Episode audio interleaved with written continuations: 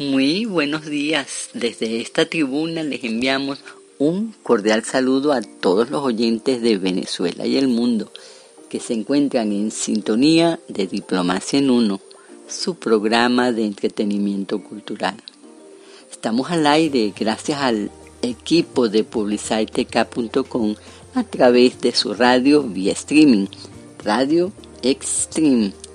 Esperamos que tengan un día de provecho Recordamos que cada mañana es una oportunidad de avanzar en la conquista de nuestras metas. En la producción y conducción del espacio, Ana Carolina y quien les habla, Alicia Euskategui. Los invitamos a compartir con nosotros estos próximos 60 minutos, tiempo en el cual tenemos para ustedes una especial programación hecha con cariño para su entretenimiento cultural. Desde Francia, Panamá y Cuba, nos pasearemos por importantes acontecimientos de la historia universal, así como la vida y obra de destacados artistas cuyo talento nos acompaña desde hace algunos años. Así es, y también festejamos a todas las personas que se llaman Carmen, Carmela o Carmelo ya que se celebra Nuestra Señora del Carmen cada 16 de julio, la fiesta onomástica de Nuestra Señora del Carmen. Pero ¿qué te parece si comenzamos con nuestra sección Misceláneos Culturales, la cual está dedicada a una fecha de connotada importancia, no solamente para Francia, sino para el mundo, especialmente el mundo occidental.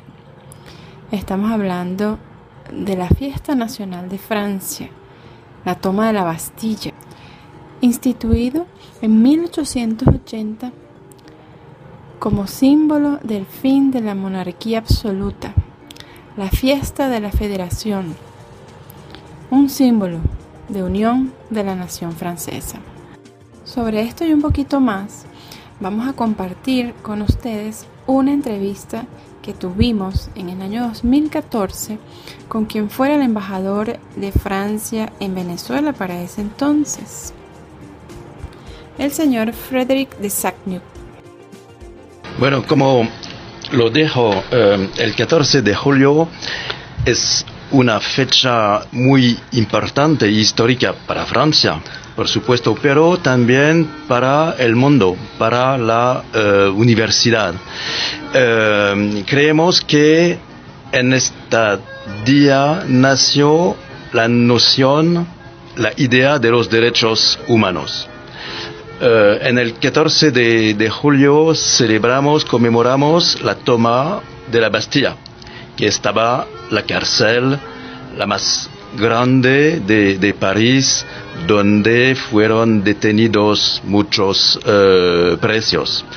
Pero alrededor de esta conmemoración hay un símbolo, hay un mensaje, lo de la libertad, lo de los derechos humanos, lo de la democracia para Francia, para Europa, porque luego del 14 de julio toda Europa fue asociada en este eh, camino para la democracia, para la libertad. Y hoy celebramos los derechos humanos, la lucha por los derechos humanos en todo el mundo, los derechos políticos y civiles, los derechos sociales y económicos.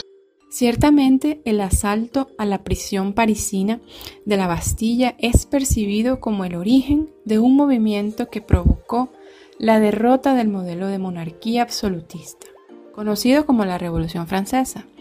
Igualmente, en su oportunidad tuvimos la ocasión de conversar con el embajador sobre francas y longevas relaciones entre Francia y Venezuela. ¿Existen otros entes en el país como representantes de Francia, públicos o privados. Sí, eh, como lo, saben, las relaciones entre Venezuela y, Francia eh, son antiguas y son muy activas, muy, muy, muy densas en el día de, día de hoy, en el campo económico, en el campo cultural, en el campo político también, porque tenemos muchas razones de conversar, de intercambiar sobre los, temas de la vida internacional. Eh, mencioné el cambio climático, hay otros problemas lamentablemente que afectan eh, la vida internacional, la, situación de nuestro eh, mundo de, hoy. Entonces, tenemos un diálogo permanente con el gobierno venezolano y tenemos un proyecto de reunir en eh, unos meses una reunión de nuestra comisión bilateral de cooperación que nos permitirá de eh, evocar, de, eh, de, hablar de varias, varios temas como la cooperación cultural, la cooperación científica, la cooperación universitaria y los intercambios económicos y industriales. Francia y las empresas francesas son socios antiguos del desarrollo de Venezuela en varios campos, como lo de transporte, lo de eh, energía petrolera, por supuesto, y eh, eh, energía eléctrica también. Nosotros, gobierno, pueblo y empresas francesas, estamos dispuestos, estamos listos para conseguir eh, esta relación, esta colaboración, esta cooperación entre ambos eh, países en todas las eh, áreas y tenemos varios proyectos por este efecto que las relaciones entre Francia y Venezuela tienen larga historia, son de vieja data. Y hay un nombre en particular que hay que destacar, que es el generalísimo Francisco de Miranda, el primer venezolano universal, el americano más universal. De hecho, tomó parte activa en la Revolución Francesa. Incluso en la batalla de Valmy llegó a ser segundo jefe del ejército del norte. Incluso no solamente está el nombre inscrito de Francisco de Miranda en el Arco de Triunfo en París, sino que también una estatua de él que fue donada por la Embajada de Venezuela se encuentra frente a la del general Killerman en el campo de Valmy, en Francia también. Y para cerrar esta sección Vamos a escuchar lo que fuera su respuesta en relación a la experiencia que tuvo en Venezuela, en ese momento que tenía en Venezuela y qué es lo que más le llamó la atención. Sí, como lo, eh, lo dijo, eh, estoy aquí en Caracas, eh, desde hace ocho meses, pero estoy impresionado por el, eh, la diversidad, el dinamismo y la creatividad cultural de los venezolanos y de, los, de las venezolanas, de la cultura venezolana. Eh, si tomo un ejemplo, eh, hablaré de, de, la música y del éxito extraordinario del sistema y su brillo en todo el mundo.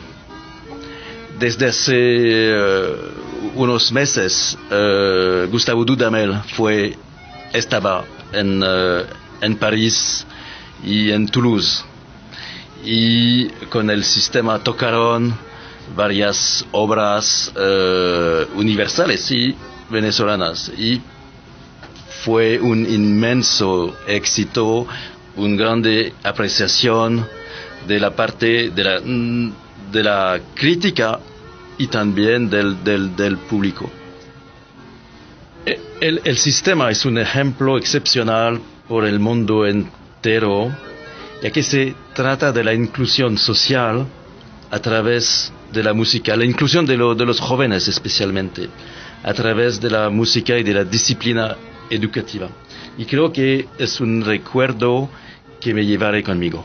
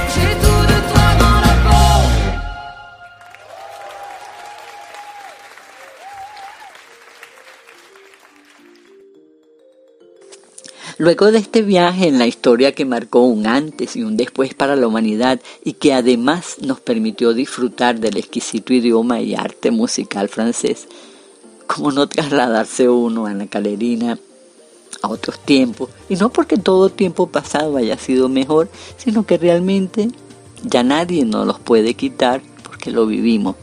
momentos felices en Francia, en sus parajes, Palacio de Versalles, Museo del Louvre. Ay, maravilla, realmente además de su gente, su gastronomía. Un mundo muy bonito, muy alegre y muy feliz. Nos trasladamos entonces en que leemos a una de las celebraciones marianas más importantes, la Virgen del Carmen. Santa María del Monte Carmelo, una de las diversas advocaciones de la Virgen María. Su denominación procede de su veneración en el Monte Carmelo en Tierra Santa, cerca de Haifa. En España, Puerto Rico y Costa Rica es patrona del mar.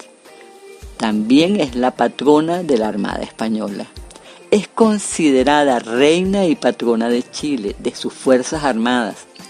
Es patrona de la Policía Nacional, del Ejército Nacional, de los marineros y de los conductores en Colombia. En Bolivia es la patrona de la nación y sus Fuerzas Armadas. En Venezuela es patrona del ejército y los conductores. Además, fue patrona del ejército de los Andes, que liderado por el general José de San Martín, gestó la independencia de Argentina, Chile y Perú. Y en mi corazón, reina, soy Mariana y de profunda devoción con la Virgen del Carmen.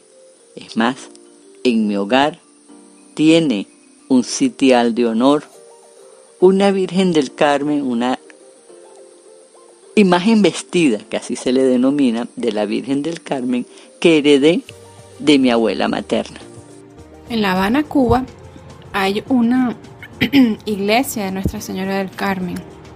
Desde 1693 comenzó con el nombre de Iglesia de San Felipe de Neri.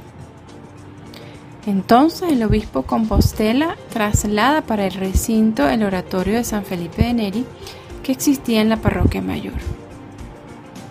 Luego, al ser expulsados los capuchinos de la isla, entonces el templo pasó a estar a cargo de los carmelitas descalzos y es cuando adopta el nombre de El Carmen. La iglesia de estilo barroco, construida bajo la maestría arquitectónica y el gusto refinado que caracterizaba a dicha orden, cuenta con una torre que mide 60.5 metros de altura, culminada por una estatua de Nuestra Señora del Carmen, que le añade unos metros más de altura a la edificación. Pero los verdaderos tesoros residen en su interior, magníficos azulejos de estilo sevillano, un retablo dorado, tallas de madera barrocas y curvilíneos frescos. Curiosamente el templo es bastante reciente, de hecho se construyó en 1923. Vamos a escuchar esta pausa musical Fandangos a la Virgen del Carmen. Y antes que se nos olvide, escuchábamos en francés a Sass con el tema que traducido al español quiere decir algo así como nunca lo superamos.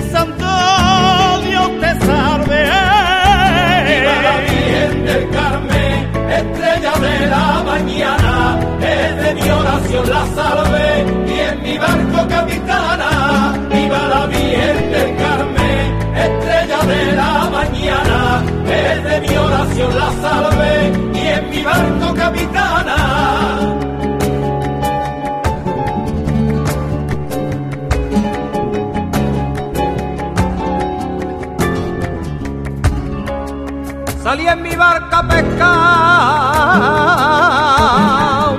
estando la mar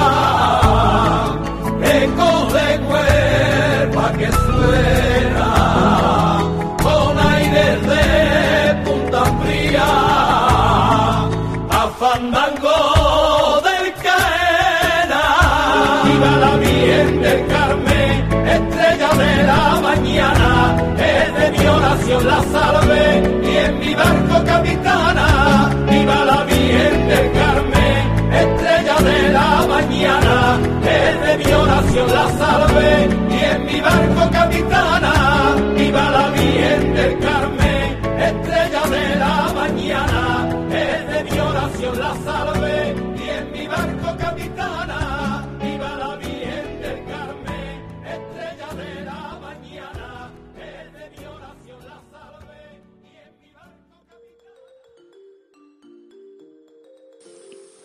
Esta advocación da nombre a todas aquellas personas que se llaman Carmen, Carmela, Carmelina o Carmelo y que celebran su onomástica en la festividad de Nuestra Señora del Carmen, el 16 de julio.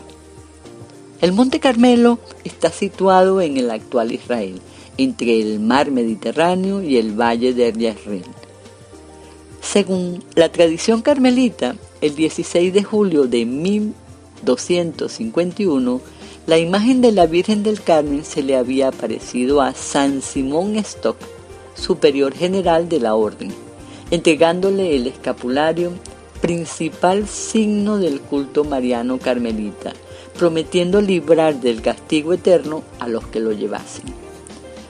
La Virgen del Carmen también es llamada Estrella del Mar, en latín Stella Maris, y es patrona de los marineros. La iglesia de Nuestra Señora del Carmen, en Centro Habana, tuvo sus orígenes en 1693 bajo el nombre de Iglesia de San Felipe de Neri, tal y como comentó Carolina. Se halla muy cerca de la Universidad de La Habana, el Museo Napoleónico, el Hotel Colina y la populosa rampa donde se encuentra el Hotel Habana Libre y la heladería Copelia. Y hablando de Cuba, ¿qué les parece si presentamos nuestra próxima sección Vivo en Uno? dedicada a una de las artistas oriundas de esa tropical isla, que con su voz, personalidad y particularidad manera de interpretar, se conquistó literalmente al mundo. ¿De quién estamos hablando? Seguro que ya más de uno adivinó. Para los que no, vamos a dejar que sea este tema musical el que la presente.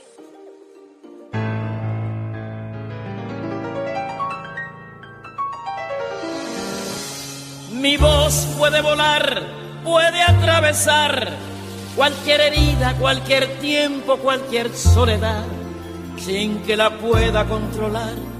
Toma forma de canción, así es mi voz, que sale de mi corazón y volará, sin yo querer, por los caminos más lejanos, por los sueños que soñé, será reflejo del amor, de lo que me tocó vivir.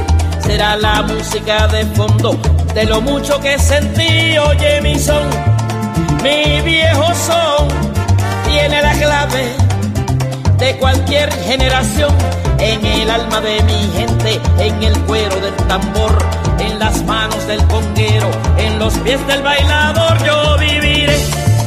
Allí estaré mientras pase una comparsa, con mi rumba cantaré. Seré siempre lo que fui, con mi azúcar para ti yo viviré. Yo viviré.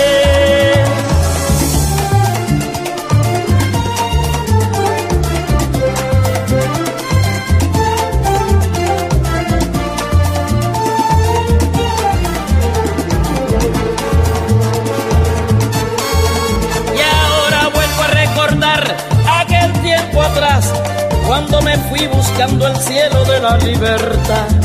Cuántos amigos que dejé y cuántas lágrimas lloré, yo viviré para volverlos a encontrar y seguiré con mi canción, bailando música caliente como bailo yo.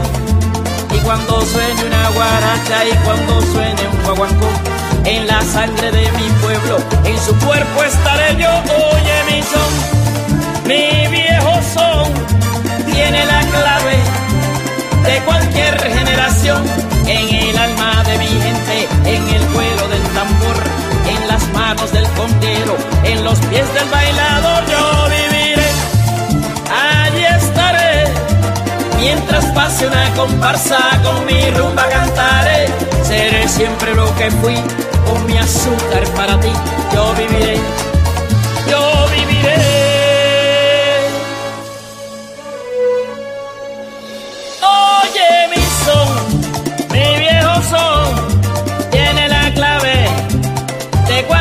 generación, en el alma de mi gente, en el cuero del tambor, en las manos del conquero, en los pies del bailador yo viviré. Una comparsa con mi rumba cantaré, seré siempre lo que fui, con mi azúcar para ti, yo viviré,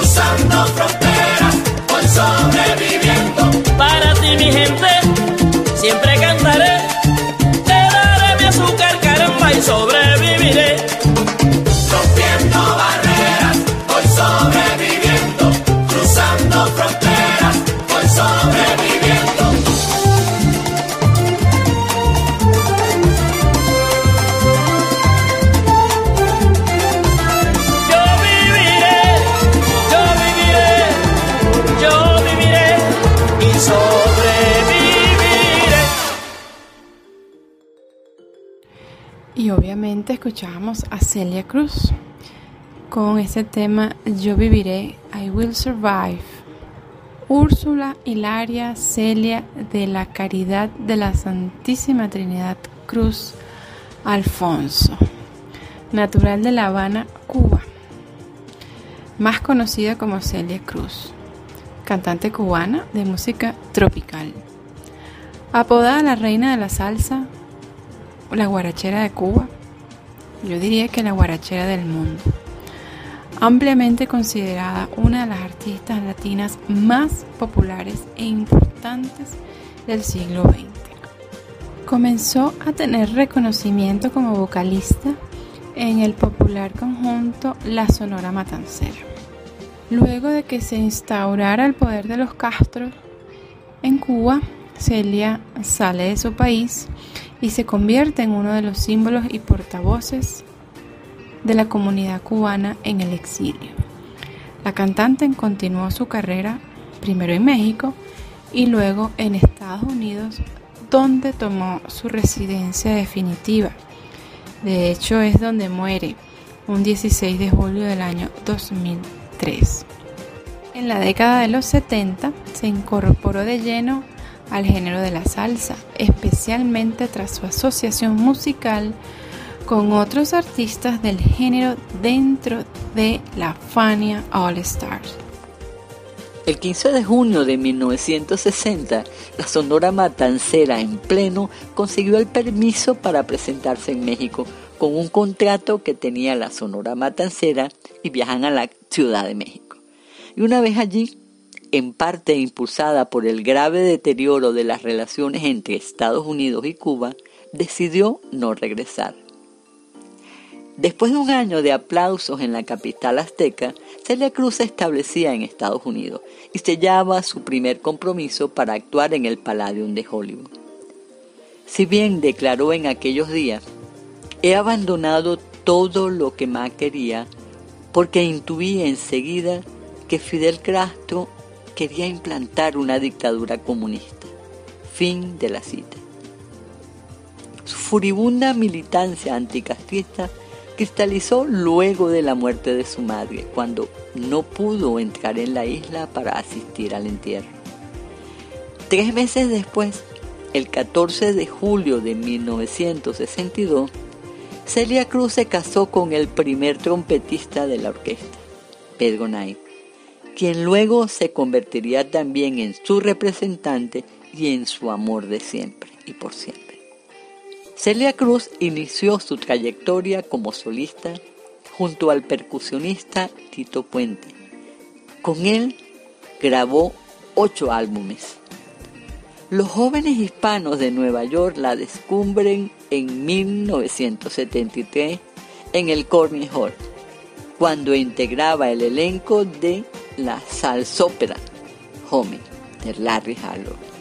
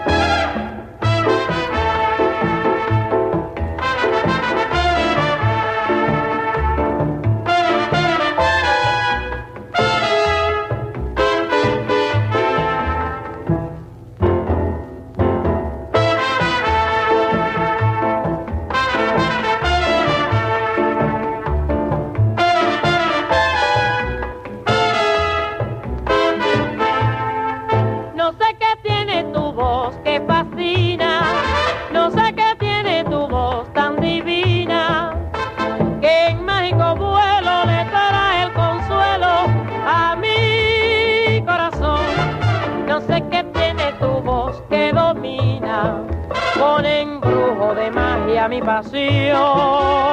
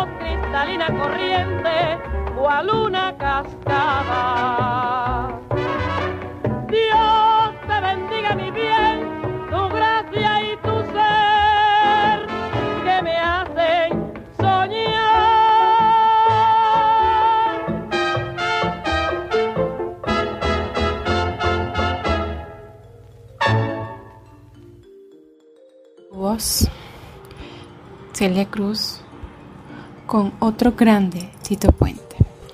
Luego de muchos años, Celia logra volver a Cuba y es invitada a realizar una presentación en la base estadounidense de Guantánamo.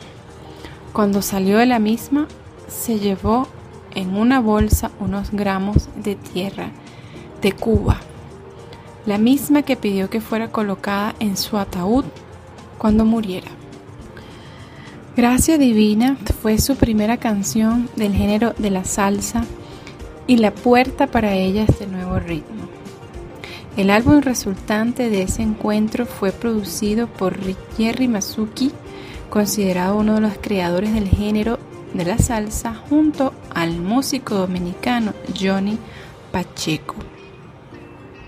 El encuentro fue en 1973, cuando se junta con el pianista y artista exclusivo del sello disquero Fania, Larry Hallow y encabezó un concierto de música afrocubana en el Carnegie Hall de Nueva York. Posteriormente participa en un concierto grabado en vivo en el Yankee Stadium con la Fania All Star.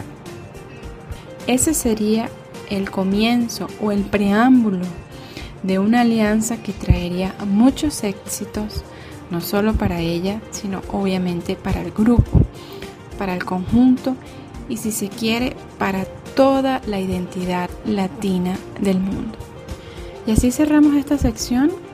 Antes eh, detallar algunos de las de los honores que recibió Celia Cruz en vida, por ejemplo, tres doctorados honoris causa de tres universidades de Estados Unidos, Yale University, Florida International University y Miami University. También su vestuario extravagante que incluía varias pelucas de colores, vestidos de lentejuelas y tacones muy altos se hicieron famosos y de hecho hay uno que fue adquirido por el Instituto Smithsonian. Hablar de la Fania es hablar de una cultura. Los géneros musicales que distinguen a este verbo puede que no sean del agrado de todos pero sería mezquino negar que representan con honor parte de un gentilicio latino en el mundo. Desde su creación, en 1968, la Fania All Star ha trascendido las barreras del idioma y culturas en todo el mundo. Con el pasar del tiempo, su música se sigue escuchando en las calles de El Barrio en Nueva York, en el Caribe, América Latina y Europa. Esta agrupación está considerada por muchos como la mejor agrupación de salsa y música latina de todos los tiempos, no solo por la trayectoria que tienen tocando juntos o por los premios que han recibido a lo largo de su carrera. El último más reciente otorgado por la Sociedad Americana de Compositores, Autores y Publicadores, que en su aniversario número 100 entregó el premio ASCAP a la herencia hispana de la Fania All Star, sino también por los artistas que la integran actualmente y por aquellos que ya fallecieron como Héctor Lavoe, Celia Cruz, Ismael Rivera, Cheo Feliciano, Ray Barreto, Yomo Toro, Barry Rogers y otros más. En esta oportunidad, la sección El ser humano y su creatividad está dedicada a uno de los músicos que la representa. Aún. está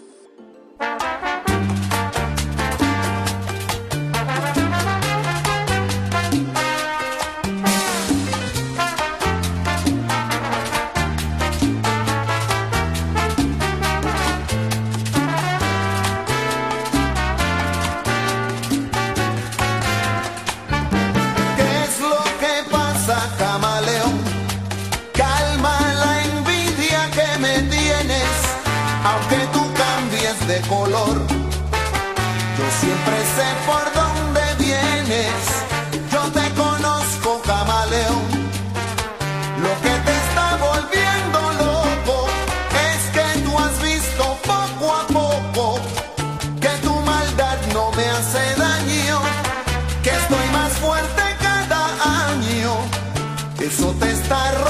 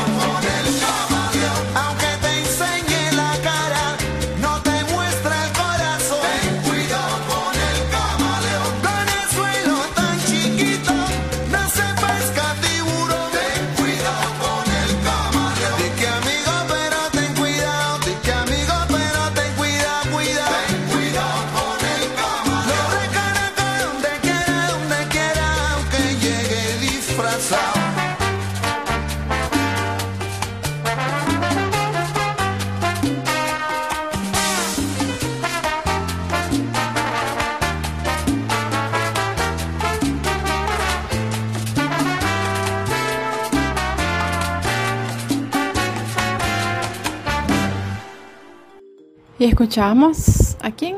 A Rubén Blades. Rubén Blades Bellino de Luna y el tema Camaleón. Natural de Ciudad de Panamá, Panamá, nace un 16 de julio de 1948. Es decir, que está de cumpleaños. Cantautor, músico, actor, abogado político también. Ha desarrollado gran parte de su carrera artística en la ciudad de Nueva York. De padre colombiano y madre cubana.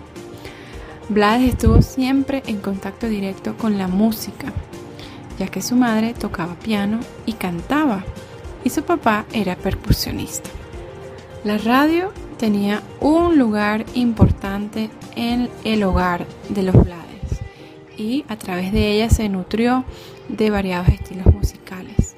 También tuvo una influencia importante en su vida, o la tiene, su abuela paterna, Emma Blades Bosques. Quien le enseñó a leer era poeta y le instruyó a Blades en el contacto con diversas formas de pensamiento. Una de las últimas producciones de este genio de la salsa la hizo en compañía de otro grande. Así en 2012 publicó a dúo con Cheo Feliciano el álbum Eva Saija, tras siete años de trabajo en diferentes estudios de grabación. Blades interpreta un tema inédito de Feliciano de aquí para allá y por su parte Cheo interpretó el tema inédito de Rubén titulado Inodoro Pérez. Mientras que ambos unieron sus voces, si te dicen y lo bueno ya viene, y con un pedacito del cuento de la Biblioteca de Babel del escritor argentino José Luis Borges, nos despedimos hoy. Cito. La escritura metódica me distrae de la presente condición de los hombres. La certidumbre de que todo está escrito nos anula o nos afantasma. Fin de la cita. Gracias a todos los que se conectan con nosotros por este medio, estamos a sus más gratas órdenes.